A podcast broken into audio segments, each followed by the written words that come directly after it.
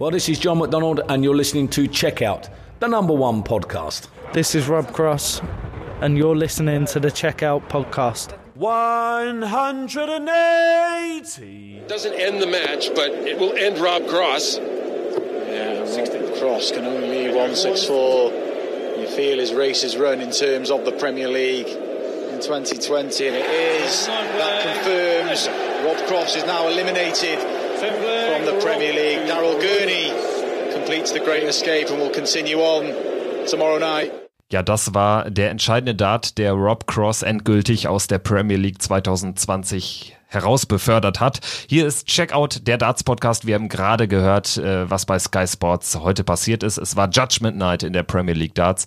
Ich bin Kevin Schulte und zugeschaltet ist Christian Rüdiger. Grüße. Hallo Kevin, ich grüße dich und Grüße gehen natürlich wieder raus an unsere treuen Zuhörerinnen und Zuhörer. Ja, und diesmal, man hört es vielleicht am unterschiedlichen Ton, äh, du bist noch, äh, ja, fast in den letzten Zügen deines Umzuges. Deshalb auch letztes Mal äh, mit dem ein oder anderen kleineren Tonaussetzer, wie man es von uns gar nicht gewohnt ist, behaftet. Heute wird's vielleicht auch nochmal eine etwas, ähm, ja, komplexere Folge, was das betrifft, aber du gelobst ja Besserung und ähm, das Ganze ist nicht von Dauer. Das möchten wir nur schon äh, zu Beginn dieser Folge entschuldigen. Ja, auf jeden Fall. Also da möchte ich natürlich auch ganz kurz noch ein paar Worte meinerseits richten. Das letzte Mal äh, mit Robert Marianovic, das war ein sehr hektischer Tag bei mir gewesen ähm, in dem Zimmer, wo ich äh, dann auch zugeschaltet wurde von Kevin. Da war noch nicht wirklich sonderlich viel eingerichtet, deswegen hat es auch, auch sehr geschallt. Ich äh, habe mich natürlich jetzt in den letzten Zügen meines Umzugs äh, natürlich auch nach Equipment jetzt bemüht und heute ähm, vielleicht hört ihr es auch schon, ähm, bin ich jetzt in einem ja, Pappkarton und äh, werde da versuchen, diese ja, kleineren Problemchen ein bisschen zu beseitigen. Und beim nächsten Mal äh, gelobe ich dann natürlich auch euch, dass ich ein Mikro dann haben werde, damit ihr mich glasklar versteht. Und was das letzte Mal angeht, das hat mich auch wirklich extrem geärgert. Ich hoffe, ihr entschuldigt mir das und ähm, das wird auch nicht nochmal vorkommen.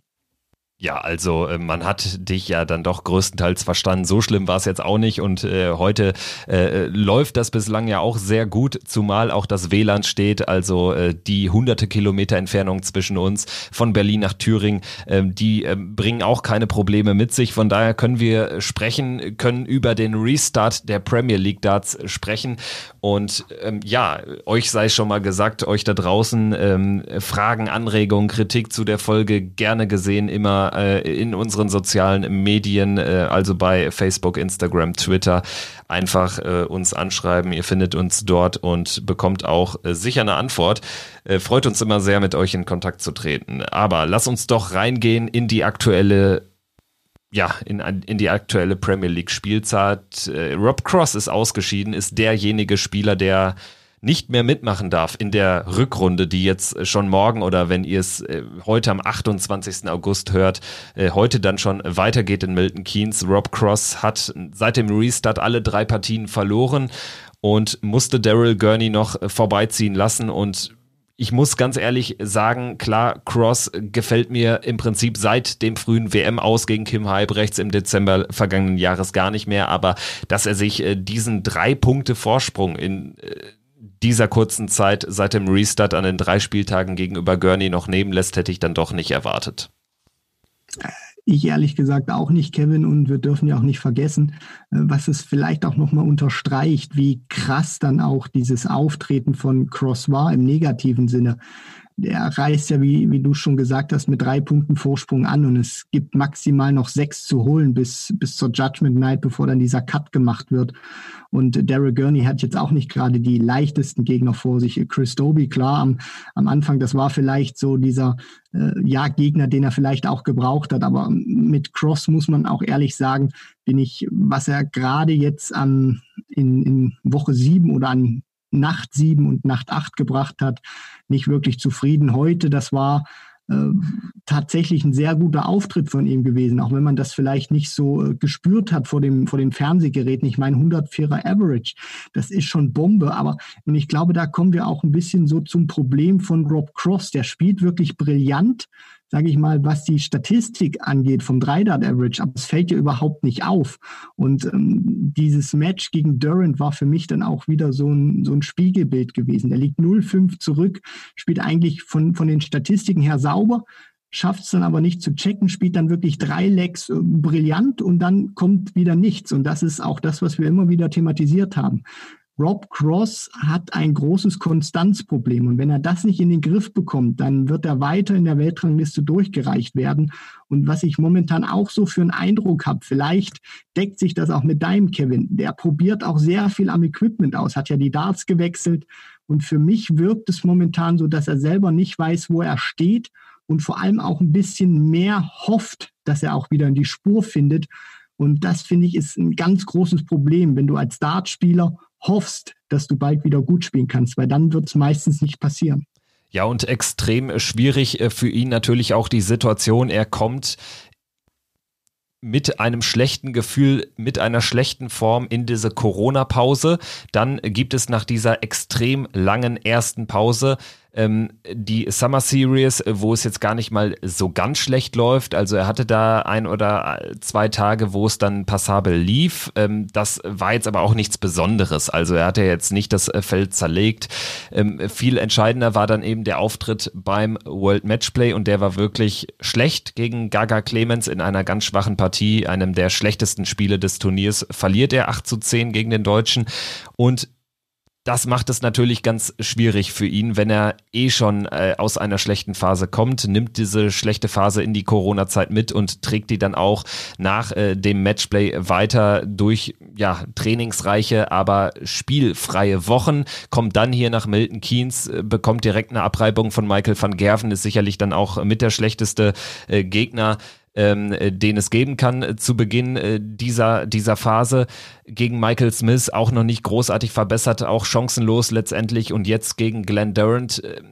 Man muss natürlich klar sagen, äh, er spielt ja 104 Average, äh, spielt damit den zweithöchsten Average des Abends, aber er lag auch schon 0,5 hinten, natürlich auch bedingt durch äh, diverse High Finishes von Duzzer, aber das passt dann irgendwie ins Bild, dass es dann erst ab dem 0,5 auch so richtig läuft. Da zieht er das ein oder andere Leg in Folge aber er kann das Match dann nicht mehr rumdrehen, zumal er ja sogar hätte gewinnen müssen. Selbst ein 6-6 hätte aufgrund des dann schlechteren Leckverhältnisses gegenüber Gurney nicht gereicht. Ich finde, du hast es richtigerweise beschrieben, er denkt viel nach, das merkt man auch und das ist natürlich immer ein schlechter Ratgeber im Dartsport. Ja, auf, auf jeden Fall. Also it's a mental game, sagt man ja immer. Aber wenn man sich zu sehr die Hirse zerbricht, über Dinge, die man da produziert, dann äh, wird es meistens nicht laufen. Das sieht man ja auch immer wieder. Michael Smith, finde ich, ist da so ein großes Paradebeispiel. Wenn der dann plötzlich oben auf der Bühne steht und gefühlt jeden Dart, den er ins Board wirft, kommentiert, weil er nicht, nicht zufrieden ist, dass er nicht in der Triple 20 steckt. Das merkt man dann einfach, wenn du dich auf der Bühne da oben zerfleischst oder wenn du einfach diese Frustmomente, die du auch kreierst und die es im Darts eben auch gibt, die unvermeidbar sind, nicht sofort abschütteln kannst und nicht äh, bei der nächsten Aufnahme, wenn du wieder ans Oki trittst, sagst, so, okay, die letzte Aufnahme, die habe ich verschrubbt, das ist jetzt aber auch vorbei, da denke ich nicht mehr drüber nach. Ähm, und konzentriere mich einfach auf die nächste Aufnahme, dann wird es auch schwierig werden, sich aus sowas rauszuziehen. Ich finde Nathan Aspinall, über den wir ja später noch sprechen, der finde ich macht das sehr, sehr gut. Phil Taylor war, finde ich, ein Paradebeispiel auch. Der hat das über die Jahrzehnte immer super gemacht und Cross. Du hast das auch noch mal gerade äh, aufgegriffen, Kevin, finde ich, der denkt zu viel nach über Momente, die er auslässt, beziehungsweise über Momente, wo er nicht an das Niveau rankommt, was er eigentlich von sich äh, gewohnt ist beziehungsweise kennt. Und ähm, ich möchte dich noch mal ganz kurz fragen. Wir hatten ja damals in Berlin dieses Interview mit ihm geführt, wo wir uns auch im Nachgang drüber unterhalten hatten und auch äh, beeindruckt waren, wie, wie klar Rob Cross da gesprochen hat, wie aufgeräumt er war. Und er hatte ja uns damals auch gesagt, diese Erstrundenniederlage gegen Kim Heibrechts bei der WM in dieser Art und Weise wird so nie wieder passieren. So, dann hast du diese Corona-Pause. Davor spielte er nicht sonderlich gut kommt aus der Corona-Pause neue Darts, neues Equipment. Da hast du sicherlich auch vielleicht Selbstvertrauen oder neues Selbstvertrauen, neue Motivation. Dann kommst du zur Summer Series, äh, performst da bis auf eins, zwei Tage nicht wirklich gut. lieferst dann so ein Matchplay ab, wo eigentlich genau sowas wieder passiert wie gegen Kim Heibrechts bei der WM, überhaupt nie ins Match reingekommen, schlechtes Niveau gespielt und jetzt geht's in der Premier League genauso weiter. Also ich finde, da kracht das Selbstvertrauen, was bei Rob Cross ohnehin schon nicht vorhanden war, nochmal weiter in den Keller und meiner Meinung, ich will es jetzt auch nicht zu sehr kritisieren oder zu sehr schlecht reden, aber er muss für mich wirklich aufpassen, dass er nicht in den Rankings weiter nach unten rutscht. Denn momentan, finde ich, hat er zu den äh, Peter Wrights, zu den Michael van Gerbens, auch wenn der momentan nicht in Topform ist, ist, ist da einfach ein Klassenunterschied, finde ich. Und Rob Cross muss schleunigst zusehen, dass er wieder in die Spur kommt. Jein, äh, stimme ich teilweise zu. Natürlich muss er zusehen, dass er schleunigst wieder in die Spur kommt. Was so ein bisschen noch für ihn spricht, ist die Zeit. Und zwar, dass er in diesem Jahr seinen Matchplay-Triumph nicht verteidigt hat, also nicht das Geld verteidigt hat, weil er ja ähm, in der Zweijahreswertung dieses äh, Matchplay-Geld noch weiter mitnehmen kann, noch ein Jahr. Das gleiche gilt für die European Championship. Das äh, spricht noch ein bisschen für ihn, das äh, gibt ihm ein bisschen Zeit, nur trotzdem Trotzdem ist es natürlich denkbar ungünstig, dass da jetzt diese Pandemiephase reinfällt, weil er einfach durch äh, zwangsläufig weniger Matchpraxis, auch weniger Chancen hat, wieder äh, zurück zur alter Stärke zu finden. Ähm, äh, da vielleicht äh, spiele ich den Ball nochmal zurück. Würdest du es denn so einschätzen, dass du bei Rob Cross schon auch die Gefahr siehst, dass er so einen beispielhaften Absturz hinlegt? Also, dass er vielleicht gar nicht mehr so richtig an dieses Niveau kommt in den nächsten ein, zwei Jahren? Weil das schätze ich nämlich so nicht ein. Dafür ist er auch einfach noch jung genug und dafür ist er auch dann doch zu stark von seinem von seinem Grundgame, was er so so an Ability hat, also weil das sieht man ja dann auch. Er spielt gegen Glenn Durant gefühlt irgendwie ein schlechtes Spiel und am Ende guckt man auf den Average 104. Average ist nicht alles, ja, aber äh, in dem Match war er seit dem 05 auf jeden Fall ebenbürtig und das hat man ja bei ihm schon häufig gesehen. Also Klar, er hat nicht irgendwie dieses, dieses 1B-Game, was er konstant spielen kann, aber er hat eben ein sehr gutes 1A-Game und wenn du das Potenzial hast und das eben auch schon mehr als einmal bewiesen hast, er ist ja kein Kirk Shepard, dann glaube ich schon, dass er grundsätzlich weiterhin ein, einer der besten Spieler der Welt bleibt. Ähm, wie würdest du das beantworten? Also ich glaube jetzt nicht, das ist meine ganz persönliche Meinung, dass Rob Cross in der Weltrangliste krass abrutschen wird oder sich irgendwann aus den Top 16, aus den Top 20 verabschieden wird. Das glaube ich nicht. Natürlich, da hast du recht, muss er aufpassen. Natürlich jetzt in 2021, wo dann natürlich auch das Matchplay und die European Darts Championship äh, als krasses äh, Polster dann wegfällt, was er momentan noch hat. Äh, was mich bei Cross, ich will jetzt nicht sagen, stört, aber ähm, sehr verwundert immer ist, äh, und da äh, schließe ich mich dir auch an, Kevin, der hat ein krasses Niveau, was, was, was er wirklich spielen kann. Der kann Averages von über 105 Punkten ins Board brennen. Das Problem, was ich bei ihm momentan sehe, ist, der kann das über ein Match machen oder er kann das wie gegen Durant auch über eine, eine Phase von drei, vier Legs machen. Aber ich habe bei ihm momentan so das, das Gefühl, der kann sowas nicht ein ganzes Turnier durchspielen. Und der kann sowas auch nicht zwei, drei, vielleicht auch mal vier Matches hintereinander zeigen, sondern das ist bei ihm ein Auf und Ab. Das hat man ja auch gegen Durant jetzt wieder gesehen. Der, der liegt zurück trifft Doppel nicht, auch wenn er einen tollen Average hat, aber es hat sich für mich nicht so angefühlt, sondern danach kam er für mich erst richtig gefühlt in, in die Spur. Und ähm, das ist so die, die Sorge, die ich bei Rob Cross habe. Der hat ein tolles Spiel, aber was so danach kommt, weil nicht jeden, weil nicht jeden Tag, das hat auch ein Michael van Gerben, das war früher bei Taylor genauso, die können nun mal nicht jeden Tag ihr 1A-Game spielen. Und da ist dann auch die Frage, an einem Tag, wo du vielleicht nicht an dein absolutes Leistungslimit rankommst, was kannst du als Standard spielen? Und da finde ich, ist Rob Cross momentan eher einer, den ich so zwischen 90, 95 Punkten einschätze. Und das reicht meiner Meinung nach nicht, um momentan mit den Weltbesten mitzuhalten. Also wenn er einen guten Tag hat, kann er die alle wegschrubben ohne Probleme, aber er muss wieder konstanter werden. Also wir halten fest, um äh, das Thema Rob Cross abzuschließen, wir halten ihn nach wie vor für einen Spieler mit Weltklasse-Potenzial, der auch nach wie vor äh, zu Recht in den Rankings äh, weit oben geführt wird. Er muss vor allen Dingen aufpassen in dem nächsten Jahr, wenn er zwei Major-Titel verteidigt. Das ist extrem viel Kohle.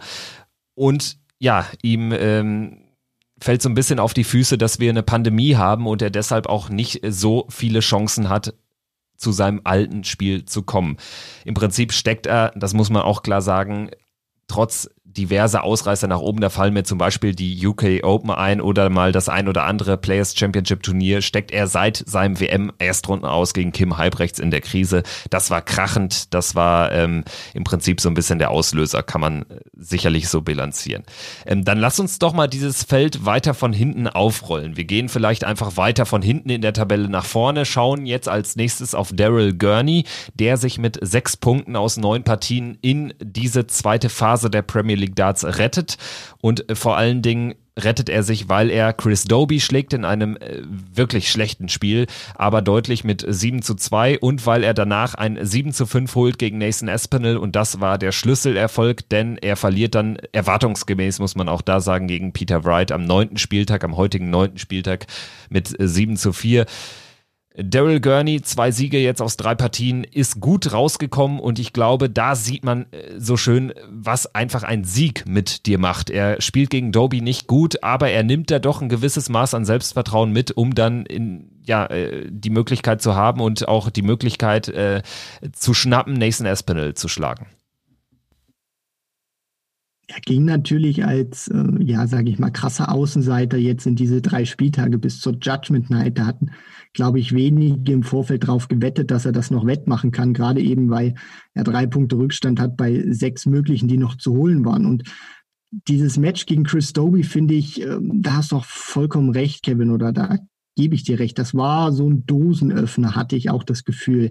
Und vor allem auch sehr dankbar. Doby hat eine furchtbare Partie gespielt. Gurney hat selber nicht besser performt, aber es hat eben gereicht, weil ich finde, auch wenn er unter 90 im Schnitt gespielt hat, ist meine ganz persönliche Meinung, fand ich diese Partie von Gurney sehr kontrolliert. Das hat ihn natürlich auch in die Karten gespielt, dass Doby gefühlt nichts ans Board gebracht hat. Und was ich glaube, ihm dann auch noch einen größeren Selbstvertrauensboost gegeben hat, war natürlich auch die Tatsache, dass Price verliert, dass Cross verliert und dass er dann auch nach diesen nach dieser ersten Nacht dann auch wusste, mein Sieg ist auch wirklich was wert.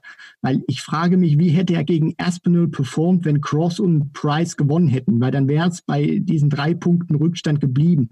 So wusste er, okay, ich habe noch zwei Spieltage, ich habe nur einen Punkt Rückstand, jetzt ist alles möglich. So, und dann gewinnt er natürlich auch eine Partie gegen Aspinall, die sehr umkämpft ist, wo Aspinall auch ein tolles Niveau spielt, aber Gurney hält dagegen und zeigt dann eben auch, was, was, was ihn dann, finde ich, auch ausmacht. Gerade auch, äh, als er damals den World Grand Prix gewonnen hat, als er die Players Championship Finals gegen Van Gerven gewonnen hat, der war dann einfach auch auf die Doppelfelder brutal stark und hat diese Möglichkeiten, die sich ihm gegeben haben und eröffnet haben, eiskalt ausgenutzt. Und da finde ich, ist, wenn ein Daryl Gurney in der Spur ist auf die Doppel, was das Ausnutzen von Chancen geht, einer der besten Spieler, die wir auf dem Circuit haben. So, und dann gewinnt er dieses Spiel, Cross verliert wieder, dann ist er vorne und ja, diese, diese Partie gegen Peter Wright, über den sprechen wir ja dann später noch. Ich glaube nicht, dass ihn das jetzt so sehr mitnehmen wird. Er ist jetzt weiter dabei. Das ist für ihn ein Erfolg, finde ich, weil er jetzt vor allem auch noch ein paar Matches bekommt bis dann zur Autumn Series.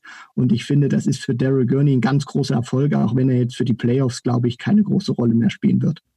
Ja, ich glaube auch, dass ähm, der Spielplan für ihn dann doch recht günstig war äh, für diesen Restart, für die Zeit des Restarts, denn äh, reinzugehen gegen Chris Doby, gegen einen Challenger, das äh, hat ihm schon Möglichkeiten eröffnet, gerade weil er natürlich auch gesehen hat, Rob Cross startet gegen Michael van Gerven, das ist dann schon ein Unterschied. Dann äh, spielt Cross eben an dem Abend auch zwei Partien vor dem Gurney-Match verliert und da wusste er dann, er hat eben noch eine Chance. Es sind zwar drei Punkte Rückstand, aber ich kann verkürzen. Ist ihm gelungen und ja, dann eben, äh, wie gesagt, der Schlüsselerfolg gegen Nathan Espinel. Du sprichst es auch jetzt schon an äh, für die Playoffs. Äh, da war er letztes Jahr drin, da ist er als Vierter reingerutscht. Siehst du ihn nicht mehr? Sehe ich auch nicht, weil er ist wirklich der Spieler, der doch relativ deutlich abfällt. Es sind vier Punkte Rückstand. Jetzt kann man sagen, für den Tabellenletzten, er ist jetzt neuer Tabellenletzter, Cross rausgerechnet. Ist das ja gar nicht mal so viel, weil eben jetzt auch noch sieben Spieltage sind bis zu den Playoffs. Allerdings ich kann mir ehrlich gesagt nicht vorstellen, gerade wenn man sich die Form vieler anderer Spieler, äh, Wright, Durant, äh, Gervin Price auch jetzt wieder, Gary Anderson scheint gut drauf zu sein, Michael van Gerven darf man nie abschreiben, Espinel sowieso nicht. Ähm, ich kann mir nicht vorstellen, dass er mehr als zwei Spiele gewinnen soll aus diesen sieben Partien und das wäre schon hochgegriffen. Also er bräuchte im Prinzip ja fünf Siege, um äh, dabei zu sein in den Playoffs, wenn man das jetzt mal so grob hochrechnet und äh, das traue ich ihm dann doch nicht zu. Ja, also da bin ich äh, vollkommen bei dir, Kevin, weil wir dürfen ja auch nicht vergessen, klar, vier Punkte theoretisch und rechnerisch ist da alles noch möglich für Daryl Gurney, aber wir dürfen ja auch nicht äh, jetzt außer Acht lassen. Er musste ja, um diesen, diesen Cut praktisch zu überstehen, musste er ja einen Spieler hinter sich lassen. Und das war eben mit Rob Cross der formschwächste Spieler von diesen neuen Akteuren, die ja noch dabei waren. Jetzt sind es ja noch acht. Und er muss ja jetzt auch sich erstmal heranspielen und das kommt ja dann auch, sage ich mal, im, Umkehrschluss drauf, dass Leute wie Aspinall, Van Gerven, Anderson, Price, Smith auch wirklich dauerhaft patzen müssen. Er muss seine Spiele gegen die Jungs gewinnen, aber die müssen dann natürlich auch dauerhaft patzen. Und ich glaube nicht, dass äh, die, die genannten Jungs oder dass viele der genannten Jungs so oft in Straucheln kommen werden, gerade weil sie dann natürlich auch gegeneinander spielen, wo dann zwangsläufig auch Punkte vergeben werden für den einen oder anderen. Ähm, glaube ich nicht, dass Daryl Gurney sich da jetzt noch reinspielt. Also ähm, jeder, der das anders sieht, kann uns gerne schreiben ähm, mit der Begründung, warum. Wir sind da äh, sehr gespannt drauf. Aber ich persönlich, genauso wie du, Kevin, das konnte ich gerade entnehmen, halte es für sehr unrealistisch, dass er sich wirklich noch in die Top 4 spielt. Ja, und diese These würde ich ganz gerne abschließend zu Daryl Gurney noch untermauern, denn äh, letztes Jahr, als er auf Platz 4 gelandet ist, nach 16 Spieltagen, da hatte er 19 Punkte auf dem Konto. Jetzt steht er bei 6. Es sind noch sieben Spiele zu spielen, das heißt 14 zu vergeben. Und äh, ja, er bräuchte 13 Punkte, also sechs Siege und ein Unentschieden gegen dieses Teilnehmerfeld, um auf die Punktzahl des letzten Jahres zu kommen, weil es so sehr eng ist, sehr ausgeglichen in diesem Jahr, noch extremer als in den vergangenen Jahren, glaube ich, dass es 19 Punkte vielleicht gar nicht braucht, aber ähm, das verdeutlicht nochmal die äh, Schwere der, der Aufgabe für Daryl Gurney. Aber trotzdem ganz, ganz wichtig und das darf man eben nicht unterschätzen, es gibt ein bisschen mehr Geld, als wenn er jetzt als Neunter rausgegangen ist wäre und vielleicht noch viel wichtiger, er bekommt Spielpraxis auf ganz hohem Niveau, jetzt vor der Autumn Series, vor dem World Grand Prix, vor äh, den World Series Finals. Ich glaube, das kann auch ein Faktor sein. Und ja, bevor wir ähm, zu den Top 4 kommen, da haben wir jetzt noch äh, drei Spieler, die ähm, ja jetzt doch recht äh, souverän dann äh, weitergekommen sind, äh, standen jetzt zuletzt dann auch selbst Gavin Price nicht mehr in allergrößter Gefahr rauszufallen. Wir fangen aber an äh, in diesem Dreierblock, so möchte ich das mal nennen, Plätze sieben bis fünf bei dem siebtplatzierten Michael Smith, den Bully Boy, der zwei von drei Partien verloren hat jetzt seit dem Restart, ist er da jetzt doch deutlich abgefallen in der Tabelle. Das verdeutlicht auch, wie eng es ist. Er ist nämlich als Tabellendritter Dritter in die Corona-Pause gegangen und ist dann auf sechs abgestürzt, jetzt mittlerweile sogar auf Rang sieben. Was hältst du vom Bully Boy aktuell? Ich finde, es hat sich eigentlich nicht viel verändert. Er bleibt weiterhin ein Spieler mit unfassbaren Momenten, mit unfassbar geilen Darts, wie man gegen äh, Gary Anderson gesehen hat. Äh, da verliert er trotz 107er Average, aber mit 7 zu 3, weil Endo einfach auf den Doppel krass unterwegs war. Und ja, obwohl er eben geil spielen kann, hast du irgendwie das Gefühl, er kriegt seine Doppel dann doch in den wichtigen Momenten zu selten in den Griff. Das ist für mich der entscheidende Punkt, Kevin. Und ähm, da würde ich auch ganz kurz mal so ein, so ein Statement raushauen. Ähm, wenn Michael Smith in diesen drei Partien eine Doppelquote von 40, 45 Prozent hat, dann schlägt er meiner Meinung nach alle von diesen drei. Also Gary Anderson natürlich 7-3. Äh, Anderson vielleicht rausgerechnet, weil der hat wirklich ein Monster-Match gespielt. Aber du hast das ja auch angesprochen, der, der Bully Boy ist da ja jetzt nicht mit einem Mitte 90er Average durch die Kante gelaufen, sondern der hat 107 ins Board gebrannt. Aber das Problem waren eben diese Doppel, Schwierigkeiten oder dieses Doppeldilemma von 18 Prozent, was er dann eben nur hat. Und wenn er das wirklich mal hochschrauben kann auf 40, 45 Prozent in dieser Partie, dann glaube ich, wird das auch ein bisschen enger. Dann kann er ändern, glaube ich, vielleicht sogar kitzeln. Ob es für den Sieg reicht, wage ich zu bezweifeln. Aber was mir bei Michael Smith aufgefallen ist, auch heute gegen Nathan Aspinall, der hat eine megamäßige Partie gespielt. Also vom, vom Scoring her war das ja teilweise auch wirklich unverschämt leicht, was der da gespielt hat. Und er lässt es dann auch wirklich so, so, so einfach aussehen, als ob er nichts anderes macht. Als, aber das Problem ist einfach, und ich wiederhole mich vielleicht jetzt zum, zum dritten Mal, aber wenn der Kerl konstant die Doppel trifft, weil gegen Espinel hat er auch eine Quote gehabt, die eigentlich miserabel ist für einen Profi. Wenn der die trifft, dann ist der Kerl für mich momentan zumindest schwer zu stoppen. Ja, gehe ich mit. Also es verdeutlicht äh, auch eine Statistik und zwar ähm, Daryl Gurney, wir haben gerade über ihn gesprochen, hat exakt 100 Lecks gespielt bislang in der Premier League in dieser Spielzeit. Hat in diesen 100 Lecks 18 Mal eine 180 geworfen. Das ist im Vergleich zum Bully Boy nichts. Der wirft in vier Lecks weniger, die er gespielt hat, 35 180er, hat aber von allen Spielern, die mit Abstand schlechteste Doppelquote 34 Prozent über das Turnier, über die Premier League gesamt gesehen. Und das untermauert ganz schön auch, was du gerade gesagt hast. Ähm, es ist ja fast pervers, daran zu denken, was passiert, wenn Michael Smith in Partien wie gegen Gary Anderson, wie gegen Nathan Espinel auch mal eine passable, die würde ja schon reichen, eine passable Doppelquote hat. Ja, also Kevin, äh, ich mag es mir eigentlich gar nicht auszumalen, weil ähm, wir haben das ja schon auch in der, in der Vergangenheit gesehen oder ich fand auch gerade in, in der Premier League-Saison vor ein paar Jahren, ich glaube 2018 oder so müsste es ge gewesen sein, ähm, da hat der Bully Boy nicht immer unbedingt das, das höchste Niveau gespielt. Aber er hat eine tolle Doppelquote gehabt und das hat man damals auch in einem Match gegen Raymond van Barneveld gesehen. Der hat nicht sein, sein bestes Scoring-Niveau damals ausgepackt, aber er hat eine konstant, oder ich glaube, dass das war sogar die Partie gewesen, wo er 100% Doppelquote hatte und fegt dann van Barneveld äh, von der Bühne. Und ich glaube, das ist auch so ein, so ein Kontrast, der solche Sachen auch gut verdeutlicht. Wenn der wirklich auch mal reinkommt in diesen äußeren Ring und das wirklich konstant macht und dann so ein Niveau spielt wie gegen Anderson oder gegen, gegen Nathan, was er dann heute noch gezeigt hat, dann ist der Kerl für mich eigentlich kaum zu, zu stoppen. Aber es zeigt ganz einfach auch, ähm, du, du kannst diese Triple 20 mit so einer unfassbaren Präzision treffen. Und ähm, was du dann am äußeren Ring machst in den Doppelfeldern, das ist nochmal ein ganz anderes Thema. Und da, finde ich, muss er auch persönlich an seiner Körpersprache arbeiten. Die hat mir während dieser drei Spieltage bislang noch nicht gefallen. Über die äh, rege ich mich teilweise auch immer manchmal auf, aber es bleibt einfach dabei. Wenn er auch ruhiger, mentaler besser wird, dann glaube ich, wird das auch konstant besser mit den Doppeln werden. Und wenn er die dann auch trifft, dann muss ich es auch ganz ehrlich so sagen, Gnade jedem Spieler Gott. Ja, und man muss auch konstatieren, er hat jetzt noch Zeit, sich in die Playoffs zu spielen.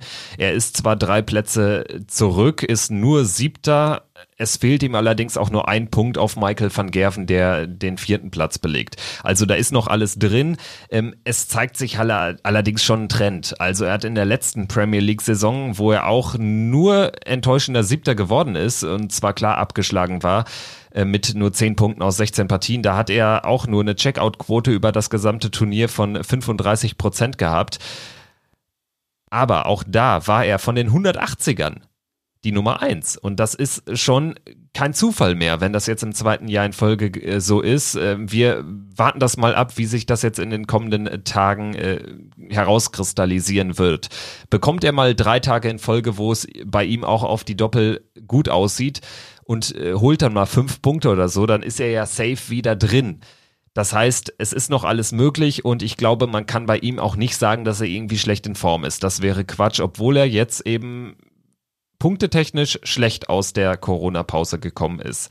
Gehen wir weiter und schauen auf Gervin Price. Bei dem sah es äh, ja, zu Beginn des Restartes auch eher schlecht aus. Ist gegen Danny Noppert ausgeschieden äh, in der ersten Runde beim Matchplay und jetzt an gleicher Stelle kassierte direkt zum Auftakt, äh, zum Restart der Premier League eine Niederlage gegen Nathan Aspinall und man musste sich schon äh, ja so ein bisschen hinterfragen, äh, schlittert Price ein bisschen in eine, in eine tiefere Krise. Ich denke, das kann man getrost mit einem Nein beantworten, wenn man jetzt seine zwei Auftritte danach gesehen hat. 14 zu 1 Lex gegen Gary Anderson und gegen einen allerdings auch schwachen Jermaine Vatimena. Also, nachdem ich die erste Partie gesehen hatte von Gervin Price gegen Nathan Aspinall, da hatte ich mir schon große Sorgen gemacht um den Iceman, weil er kam bei der Summer Series erst gegen Ende wirklich so in Fahrt. Beim Matchplay war das nichts, auch von, von der Körpersprache her, was wir sonst von Price eigentlich gewohnt sind auch wenn keine Zuschauer anwesend waren, aber es war ein TV-Turnier mit TV-Kameras. Und jetzt hat er dann auch gegen Aspinall so, so eine Partie abgeliefert, wo er mir von der Präsenz, die er auf der Bühne normalerweise ausstrahlt, äh, voller Selbstbewusstsein überhaupt nichts zu spüren war. Und da habe ich mir auch wirklich große Sorgen gemacht. Der hat für mich lethargisch gewirkt, teilweise auch äh, desinteressiert. Und ähm, dann kommt diese Partie gegen Anderson. Wir haben ja schon über Gurney gesprochen mit Doby. Ich glaube, Anderson war auch an diesem zweiten Tag der richtige Gegner für, für Price gewesen. Und das hat er ja auch später im Interview dann auch zugegeben, der Iceman, dass er dieses Selbstvertrauen dann auch bekommen hat, weil Anderson ihm die, ihm die Möglichkeiten gegeben hat. Er hat ja eine brutal schlechte Doppelquote, Gary, hat ja im Vergleich zum ersten Tag überhaupt nichts mehr getroffen. Und dadurch kam Price dann eben auch rein, fährt diesen souveränen Sieg dann ein und hat für mich dann auch ähm, in seiner Partie jetzt gegen Jermaine Vatimena auch von, von der Gesamtperformance her eine Leistung gezeigt, wo ich gemerkt habe, okay, jetzt hat er es vielleicht auch begriffen, wie er bei so einer Art oder bei so einem Format spielen muss. Der hat für mich dann auch gerade gegen Ende, als er dann als dann die quasi Shake Hands waren, diese, die, dieser griffige Blick dann auch nochmal Richtung Kamera oder auch ein bisschen an der Kamera vorbei, der hat mir dann auch gezeigt, okay, jetzt ist er zumindest von, von der Körpersprache wieder da. Diese zwei Siege haben ihm Selbstvertrauen gegeben und er spielt nicht mehr so lethargisch und auch so unmotiviert, wie er das beim Matchplay gemacht hat oder am ersten Tag gegen Jermaine, äh, gegen Nathan Aspinall. Also ich glaube, Gervin Price äh, ist jetzt wieder da und wir brauchen uns über ihn keine Sorgen mehr zu machen. Ja, die Formkurve zeigt nach oben, genau zum richtigen Zeitpunkt, äh, ist da im Prinzip auch dem, dem Abstiegskampf äh, zuletzt dann doch noch entgangen. Hätte er gegen Anderson verloren, wäre das nochmal eine kritische Nummer gewesen. Dann hätte er Druck verspürt gegen Jermaine Vatimena. So brauchte er nur einen Leck, holt aber sieben in Folge gegen einen äh, schwachen Niederländer. Gary Anderson ist der nächste Mann, über den wir sprechen wollen, steht einen Punkt und einen Platz über Gervin Price in der Tabelle, ist Fünfter. Und wenn man ehrlich ist, spielt er doch auch eine recht inkonstante Premier League, hat immer mal wieder richtig geile Auftritte dabei, wie jetzt gegen Michael Smith. Das war mit das Spiel der Saison bislang. 109er Average auf die Doppel, glaube ich, bis auf einen Dart alles getroffen, 7-3 gewonnen. Dann am Tag danach geht auf die Doppel gar nichts. Also das ist schon durchaus kurios bei ihm ähm, zeigt sich auch, dass er in der Checkout-Statistik doch ein bisschen abfällt. 38 Prozent, da ist er deutlich hinter einem Glenn Durant oder hinter einem Peter Wright, Michael van Gerven. Ähm, was rechnest du hast, hat Gary Anderson noch für Chancen Richtung, Richtung äh, Premier League Triumph vielleicht auch, Richtung eines Major-Titels, den er jetzt gegen Dimitri Vandenberg verpasst hat beim Matchplay? Was ist da so drin? Also von Gary Anderson kann man ja irgendwie auch alles erwarten. Er ist in Contention, was jetzt äh, die Playoffs betrifft, ist er punktgleich mit äh, Rang 4 und geht grundsätzlich, würde ich sagen, doch auch mit einem positiven Gefühl jetzt in die Rückrunde, nachdem er Michael van Gerven zum ersten Mal seit langem, seit ich glaube zwei Jahren, äh, wieder geschlagen hat auf großer Bühne.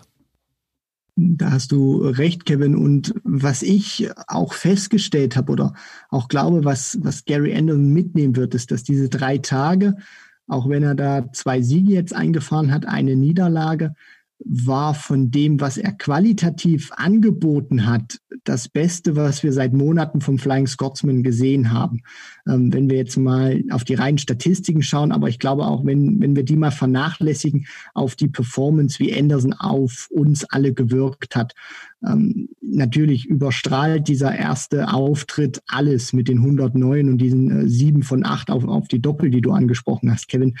Aber ich finde, das zeigt auch, diese drei Tage waren ein meilenweiter Unterschied zu dem, was wir beim Matchplay gesehen haben. Ja, natürlich hat er da das Finale erreicht, aber er hat auch immer wieder gesagt, es äh, stinkt ihn dermaßen, dass er nicht an dieses Niveau rankommt, was er mal gespielt hat, was er auch von sich selber erwartet. So, und jetzt hast du die, diese Pause gehabt. Und Anderson kommt, finde ich, gut aus der, ähm, ja, aus der Pause zwischen Summer Series und jetzt dem, dem, dem Premier League Restart wieder rein. Nicht nur mit den, mit den zwei Siegen aus, aus den drei Spielen, sondern auch, wie er sich ähm, ja dann auch ähm, ge gezeigt hat. Ich glaube, er wird das Ding nicht gewinnen, aber er kann sich auf jeden Fall noch ähm, in die Playoffs spielen und ich glaube, er wird es auch ähm, zumindest noch in die Playoffs reinschaffen. Aber er hat für mich noch nicht diese megamäßige Konstanz, wie er sie mal vor äh, drei, vier Jahren hatte. Aber ich finde, das war ein ganz positives Bild, was Gary Anderson da hinterlassen hat und freut mich auch für ihn, dass er wieder äh, deutlich besser spielt als noch vor ein paar Wochen. Ja, und um äh, den von dir angesprochenen Platz in den Playoffs zu ergattern, muss er einen der folgenden vier Spieler da noch rauskicken. Und das wird nicht einfach, wenn wir uns jetzt mal anhören, nach und nach, wer da unter den ersten vier nach der Hinrunde steht. Auf Rang 4, nur auf Rang 4, Michael van Gerven. Zuletzt hat er in den Jahren 16, 17, 18 und 19 die Premier League von vorne bis hinten dominiert, in den Playoffs auch nichts anbrennen lassen jeweils, beziehungsweise auch mal Glück gehabt gegen Peter Wright. Da denke ich an ein episches Finale zurück. Aber er hat eben viermal in Folge die Premier League gewonnen und das ist echt nicht selbstverständlich, zeigt aber, dass er dann doch bei diesem Liga-Format eigentlich der Beste ist auf lange Sicht. Auch wenn man sich äh, Statistiken anschaut, wie klar er teilweise äh, nach Ende einer Ligaphase den Wettbewerb dominiert hat. Ähm, das wird ihm dieses Jahr, so viel muss man jetzt schon sagen, nach der Hinrunde nicht mehr gelingen. Er ist nämlich vier Punkte hinter der Nummer eins und muss erstmal aufpassen, nicht äh, aus diesen Top vier Plätzen sogar rauszurutschen. Er startet mit einem souveränen Erfolg gegen Rob Cross in diese Restart-Phase, bekommt dann aber eine Abreibung, kann man nicht anders sagen, von Glenn Durant, verliert 7-3 und das verdient und verliert auch 7-4 gegen Gary Anderson. Wo war das Michael van Gerven? Also ich finde, bei MVG kommen da so ein paar Dinge zusammen. Zum einen glaube ich, dass diese Pandemie beziehungsweise dieser äh, ja kaputte Turnierplan, den wir da jetzt auch haben, wo auch sehr viel improvisiert werden musste, ihm nicht sonderlich zugutekommt. Für mich ist er ein Rhythmusspieler. Das hat man ja auch immer wieder gesehen. Ähm, das war einer, der kaum Turniere ausgelassen hat in den vergangenen Jahren, der eigentlich nahezu bei, bei jedem Turnier gemeldet hat ähm, hat hier vielleicht da mal ein paar einzelne Players Championship Turniere ausgelassen, aber das war sonst einer der viel Spieler ähm, und das als Nummer eins der, der Welt. Und ähm, jetzt ist dieser Spielrhythmus natürlich vollkommen zunichte. Und das, das sehe ich auch bei, bei anderen Spielern, dass die eben auch Probleme haben. Gervin Price ist, glaube ich, auch, auch so ein Thema, den ich da auch mit reinstecken würde die sind das einfach auch nicht, nicht gewohnt, dass sie so lange Pausen haben und dann plötzlich von ja, den einen auf den anderen Tag wieder zu 100 Prozent performen müssen, die sich dann natürlich auch sukzessive auf diesen Tag X vorbereiten und nicht einfach von Turnier zu Turnier spielen können. Und was mir bei Van Gerven auch noch auffällt, ist, der hat einfach in den vergangenen Jahren diese Messlatte so hoch gesetzt und wir haben einfach alle diese Erwartungen an ihn, weil er uns so verwöhnt hat, dass er, sage ich mal, mit normaleren Leistungen oder die etwas menschlicher sind, äh, teilweise auch uns rund sind, die, die an, an, an die Stirn greifen und dann fragen, was ist mit Michael van Gerben los? Die Auftritte, finde ich, waren jetzt nicht so dermaßen schlecht gewesen. Natürlich hat er jetzt die Woche äh, oder Nacht 8 und die Judgment Night verloren. Was, was mir da auffällt, ist, er ist einfach in bestimmten Momenten, wo er früher immer zugegriffen hat, momentan nicht so da. Da ist Glenn Durant das Paradebeispiel dafür, zuzugreifen. Da ist er momentan nicht da und ihm fehlt auch einfach die Konstanz in den wichtigen Momenten da zu sein.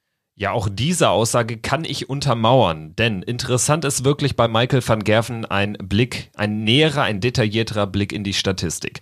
Er ist erstmal der erste Spieler oder der einzige Spieler in dieser Saison bislang, der immer noch ohne Unentschieden dasteht, also immer Hop oder Top, fünf Siege und schon vier Niederlagen. Ähm, wenn wir uns mal die Statistik der 180er anschauen, da stehen wir bei Michael van Gerven bei nur 22. Das ist relativ wenig für seine Verhältnisse. Allerdings, und das muss man auch konstatieren, in den letzten Jahren war er selten der Spieler, der über jetzt die rein 180er kam, weil er natürlich, das wissen wir alle, auch immer gerne auf die Triple 19 gerade ausweicht oder auch mal das gesamte Board mit den Triple-Feldern bespielt, also die Triple 19 und die Triple 18 auch noch mitnimmt und mit einer schlanken 174 50 rausgeht. Ähm, das ist schon erstmal jetzt nicht das Problem in diesem Jahr. Was aber dann doch bemerkenswert ist, er steht bei einem über 100er Average als einziger Spieler bislang im Schnitt und hat auch mit einer 47% Doppelquote die beste Doppelquote von allen Spielern. Warum das aber nicht reicht für einen Platz 1, 2 oder 3, das zeigt sich, wenn wir uns anschauen, wie er die Spiele bestritten hat und zwar vier seiner fünf Siege. Bis auf den Sieg, glaube ich, gegen Willie O'Connor, den Challenger in Irland, hat er jeweils bei seinen Siegen einen deutlichen 100er Plus Average gespielt. Das heißt, er hat im Prinzip bei den Spielen, die er von vorne weg agieren konnte, die er wirklich stark gespielt hat, da hat er astronomische Darts gespielt und hat dann einfach in seinen äh, Verliererpartien auch jeweils Gegner gehabt, die überperformt haben das fällt so ein bisschen auf und das erklärt vielleicht ein bisschen, weshalb er äh, trotz der besten Statistiken was entscheidende äh, Aspekte äh, darstellt, wie zum Beispiel die Doppelquote, weshalb er trotzdem nur auf Rang 4 liegt. Ja, und ähm, was mir da auch gerade nochmal so in Erinnerung kommt, äh, was das Thema Timing anbetrifft, er hat ja auch auf der European Tour diese krasse Statistik gehabt, wo er so und so viel Deciding Legs, also wo es dann 5 zu 5 stand und dann in den Decider gegangen ist, ins letzte, elfte entscheidende Leg. Da hat er ja so und so viel auf der European Tour hintereinander gewonnen. Das war ja auch eine kranke Statistik. Ich glaube, Kevin, weil du ja gerade so super unterwegs bist, wirst du mir die gleich auch noch äh, liefern können. Ich glaube, das waren über 20 oder so müssten es ge gewesen sein. Wird er jetzt aber auch nichts Falsches erzählen. Genau, 2021 waren es, glaube ich. Genau. Genau. Genau, und ähm, das, das finde ich verdeutlicht auch immer, immer super. Der ist in diesen entscheidenden Momenten immer wieder da gewesen. Den hast du dann nicht wegbekommen. Der wusste, okay, jetzt muss ich abliefern. Und momentan kann er das einfach nicht. Und äh, dieses kann möchte ich da auch nochmal herausheben und unterstreichen. Er möchte das natürlich, aber er, er kriegt es momentan nicht hin und ich glaube auch, dass das, das sieht man auch, wenn du dann Gegner hast wie Glenn Durant, das ist mir extrem aufgefallen. Wenn die Gegner dann auch ein super Niveau spielen, dann schafft er es teilweise auch nicht mehr zu reagieren und sein Niveau so weit nach oben zu ziehen im Moment, dass er dann auch wirklich konstant dagegenhalten kann und dann auch ähm, ja gegen die Jungs dann eben äh, den, den Sieg einfährt. Also für mich ist das momentan auch dieses Konstant, äh, dieses Konstanzproblem, dass er in diesen wichtigen Momenten, die er reihenweise abgegriffen hat in den vergangenen Jahren, momentan einfach nicht da ist.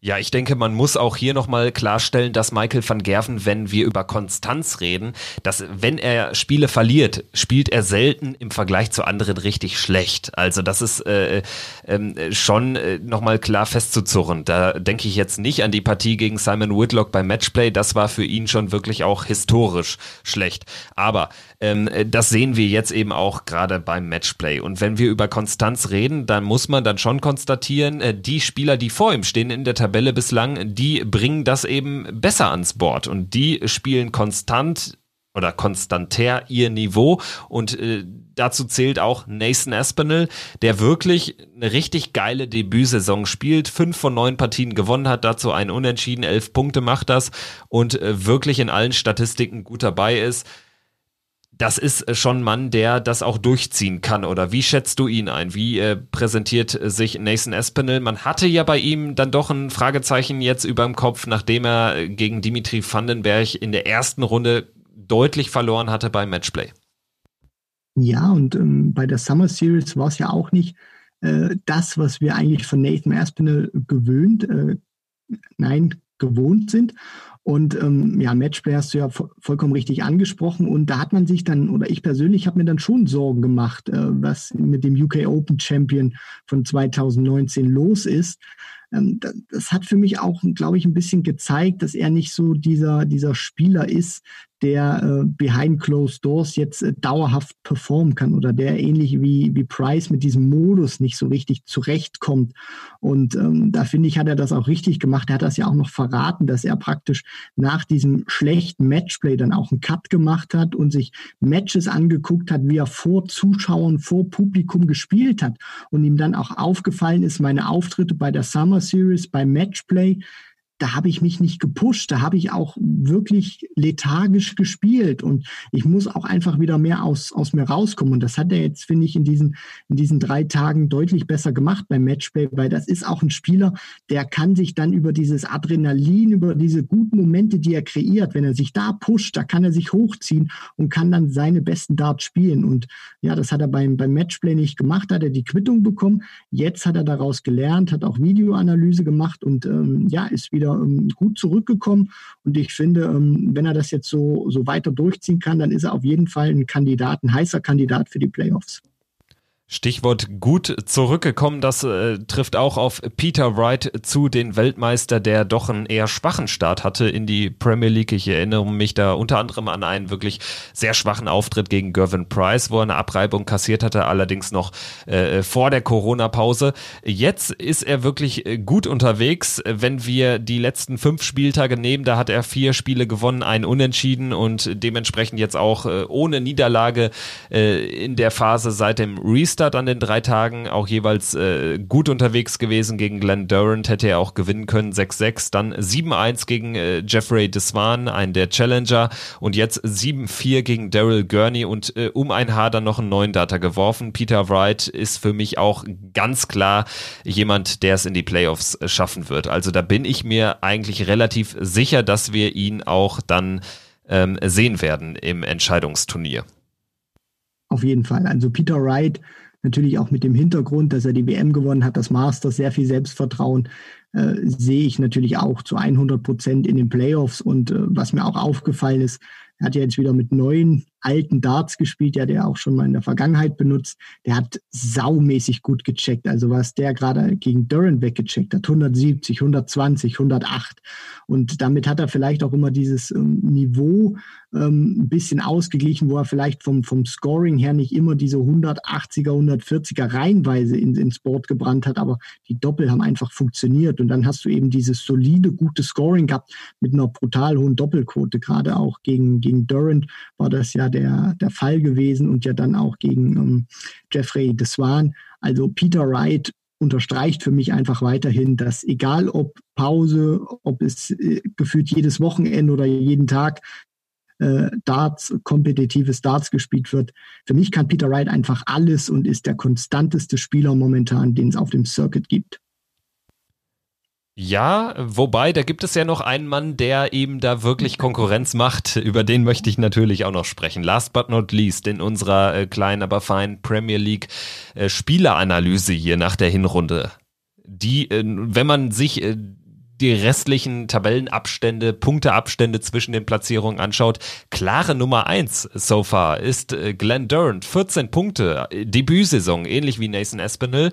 Steht auf Rang 1, sechs Siege, zwei Unentschieden, nur eine Niederlage gegen, gegen besagten Espinel. Ähm, das ist wirklich eine Augenweide, was der spielt. Und jetzt auch äh, seit dem Corona-Restart, da ist er gut unterwegs, hat schon das Halbfinale wieder erreicht beim Matchplay und ist jetzt drauf und dran, auch die Playoffs zu schaffen. Ich denke, weil sich auch die anderen Punkte gegenseitig wegnehmen. Von diesen sieben restlichen Partien im Prinzip drei Siege und er ist sicher dabei. Vielleicht reichen sogar zwei Siege und die wird er schon irgendwie holen bei der Konstanz.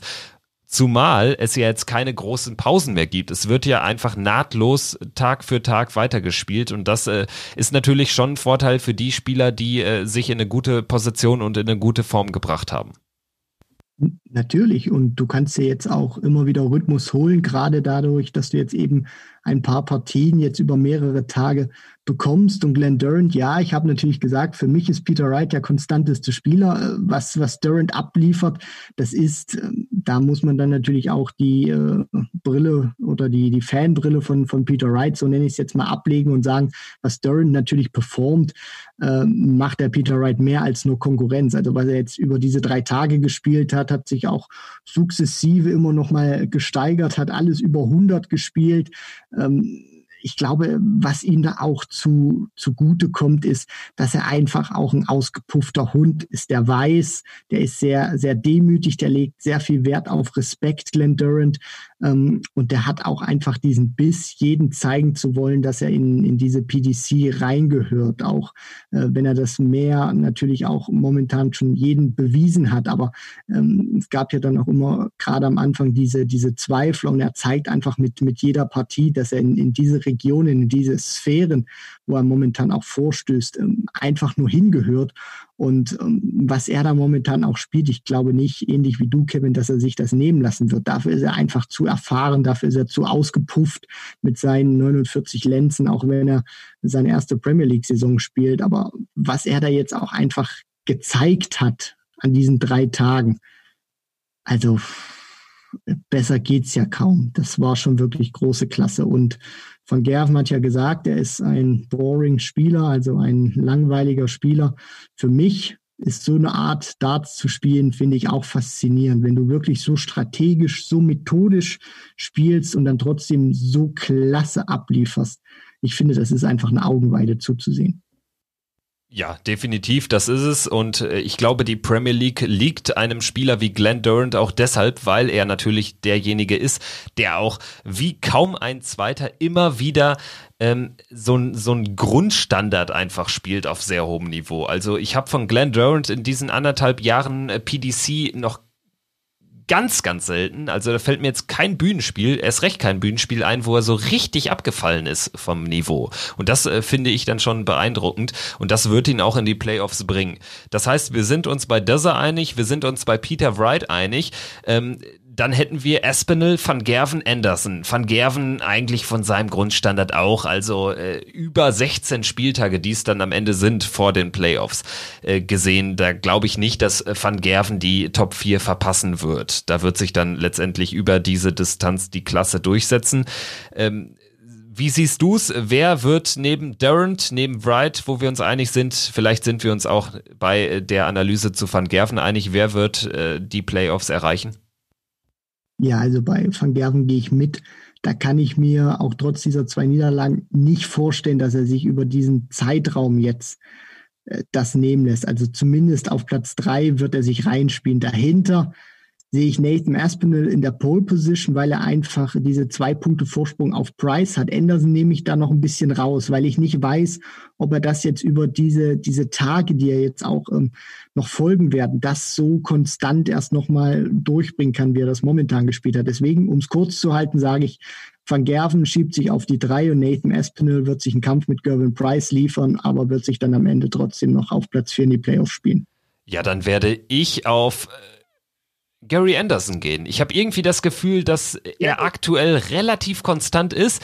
Und ähm, wenn ich mir jetzt äh, die nächsten äh, Spiele anschaue, ähm, eines ist auf jeden Fall äh, sicher, es wird bis zum Ende spannend bleiben. Und das ist erstmal die Hauptsache, wenn man sich äh, ja äh, an so ein an so ein Ligensystem äh, ranwagt, dann ist es einfach auch für den Veranstalter einfach extrem wichtig, dass es eng ist, dass es ausgeglichen ist und äh, von daher hat die PDC da mit dieser Spielerauswahl wieder eine gute Wahl getroffen in diesem Jahr. Ähm, bevor wir die Folge abschließen, möchte ich aber auch noch mal ein letztes Thema aufwerfen und zwar losgelöst jetzt von diesen neuen Premier League Startern hatten wir in diesem Jahr zum zweiten Mal in Folge die Challenger-Lösung. Und äh, das muss man ja vielleicht, Fragezeichen, das muss man vielleicht äh, zweigeteilt betrachten, weil jetzt seit der Corona-Restart-Phase war das wirklich nichts an den drei Tagen. Chris Doby hat zwei Legs gewonnen, unter 80er Average. Äh, Vatimena war dasselbe Niveau, 0 zu 7 gegen Price und dazwischen lag ein 1 zu 7 von Jeffrey Deswan. Liegt das nur daran, dass wirklich das Niveau ähm, ganz, ganz schwer zu halten ist, wenn du gar keine Matchpraxis erst recht nicht auf diesem hohen Niveau hast, äh, würdest du es äh, so einfach fassen oder ähm, spielen noch andere Gründe eine Rolle? Also die Spielpraxis muss man, glaube ich, auch jetzt mit, mit reinziehen, gerade weil die Jungs eben nichts anderes in den vergangenen Jahren gekannt haben. Da gab es wirklich nur Turnier an Turnier, kaum eine Pause. Du hast wirklich sehr viel äh, Wettbewerbsdarts gespielt. Also das äh, fällt auf jeden Fall mit rein.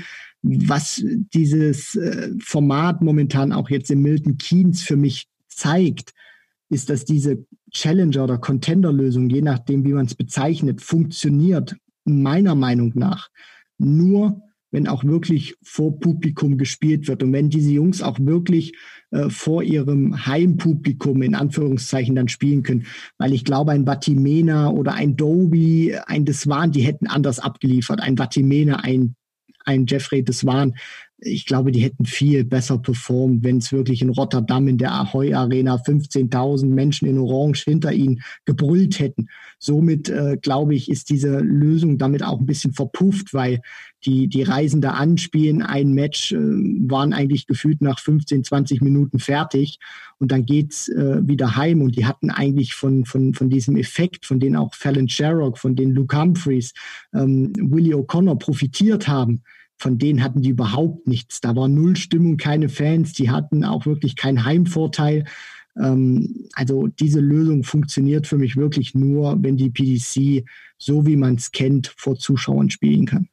Ja, und aber auch in äh, diesem Fall, falls das nächstes Jahr schon wieder möglich sein sollte, würde ich dann das Ganze doch nochmal ja, in die Evaluation bringen, weil ich glaube, du kannst es ab einem gewissen Punkt nicht rechtfertigen, dass da irgendjemand draußen bleibt. Letztes Jahr war das klar. Anderson kurzfristig ausgefallen, verletzungsbedingt.